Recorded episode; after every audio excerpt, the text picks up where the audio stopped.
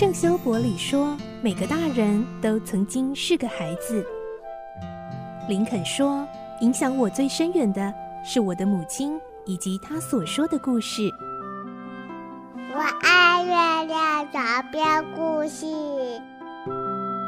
晚安，月亮床边故事。小青姐姐邀请每一位大孩子、小孩子一起听故事，不管多忙，也要和你一起听故事。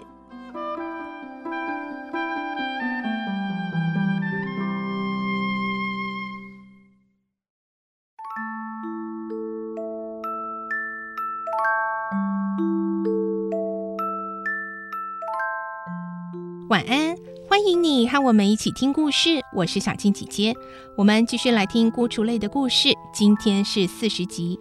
上一集我们听到邦布尔和他的太太与蒙克斯在进行一场秘密交易，蒙克斯几乎是不计一切代价想要知道秘密真相。今天我们继续听到。邦布尔太太故意吊足了蒙克斯的胃口，一点一点地透露秘密。而到底蒙克斯这个人是何方神圣？他又为何想知道这些秘密呢？来听今天的故事，《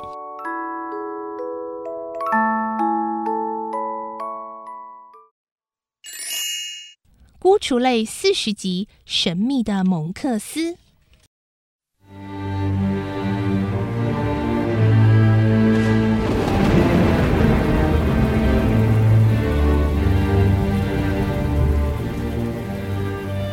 雷声消失后，蒙克斯才从桌上抬起脸来，擦着嘴边的泡沫，说：“好了，继续说吧。那东西在哪里？”这里。邦布尔太太连忙从怀里取出一只小小的羊皮袋，扔在桌子上。蒙克斯一把抓过来，用力一扯，羊皮袋裂开，里面掉出两样东西，一样是金胸针。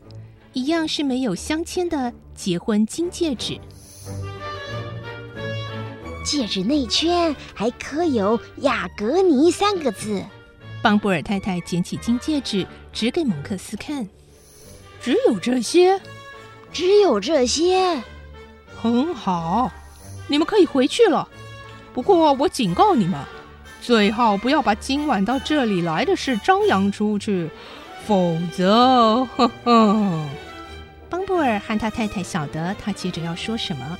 不过，由于蒙克斯没向他们要回那二十五磅，所以他们并不觉得蒙克斯语气带有威胁。蒙克斯先生，邦布尔说：“我们会把今天的事情当作没发生过一样，请你放心。临走前，我能不能请问你？”你和奥利弗之间究竟是什么样的关系？你说奥利弗，混蛋！蒙克斯听到“奥利弗”三个字，激动地跳到墙边，抓住一条绳子，用力一拉，顿时，邦布尔脚尖前的新地板凹陷了一个大洞。邦布尔这一惊真是非同小可，他非常慌张地连连向后退。喂，往下面看看。蒙克斯把灯向洞里一照，不用害怕。如果我存心害你们，你们坐在这上面的时候，我早就让你们掉下去了。这话壮了邦布尔太太的胆，她悄悄地挪上前来，邦布尔则战战兢兢地跟在他背后往下看。下面似乎是以前一处抽水机的所在地，伟岸的洞里。大鱼长高的河水滚滚流着，水泡底下还可以看出一些腐朽的木桩。现在你们听清楚，你们之间如果有谁胆敢在我面前再提起那小鬼的名字，我就叫你们跳下去。回去吧。邦布尔夫妇不敢再多说什么，沉默地走下梯子，离开这座恐怖的房屋。投入滂沱的大雨中。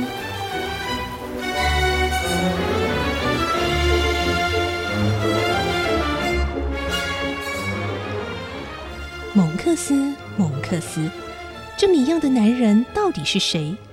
事实上，在不久以前的一个夜里，跑到费琴那里，要费琴把奥利弗训练成小扒手，好让法官判他驱逐出境的，就是这个男人。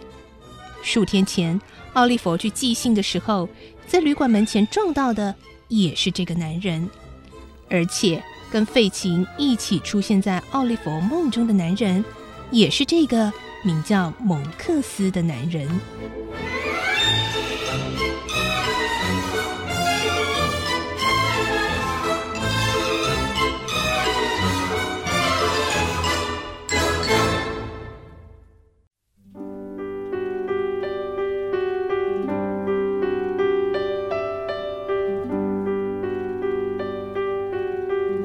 蒙克斯与邦布尔夫妇秘密交易后的第二天晚上，坐落在伦敦一条陋巷里的一栋破房子里，睡得像一头死猪似的比尔，突然被一连串从远处传来的钟声吵醒了。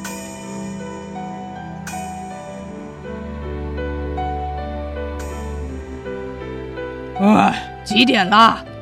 他问旁边的女孩。已经七点多了。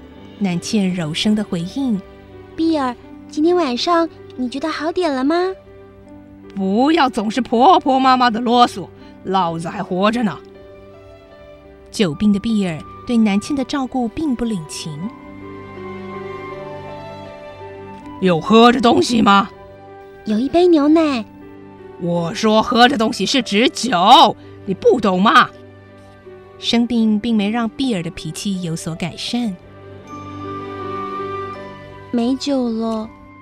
南茜坐到床边，拨一拨他的头发。比尔，少喝一点，你的身体并不好啊。老子要活要死都用不着你管。比尔咆哮着说：“没有酒，哼，不会去买吗？”比尔，你还在生病啊，而且从这个礼拜起，我们连买面包的钱都没有了，哪有钱买酒啊？好，你不去买，老子去买。比尔挣扎着下床，老子去偷些钻石、黄金来换酒喝。等等，比尔，南茜赶紧从后面扶着他。你现在的身体怎么能出去呢？滚开！比尔一把推开南茜，摇摇晃晃的朝着门口走去。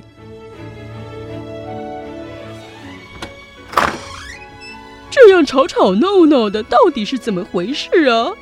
费琴突然推开门进来。嗯，你这老头倒像个女人，一进来就叨叨絮絮的没完。比尔举起两手，正准备向费琴扑去，却被费琴身后两个眼明手快的小孩小精灵和贝兹冲向前来，把他挡了回去。虽然比尔拼命挣扎着，但还是被他们架回床上。比尔被架回床上后，费琴回头吩咐小精灵把带来的酒食搁在桌上。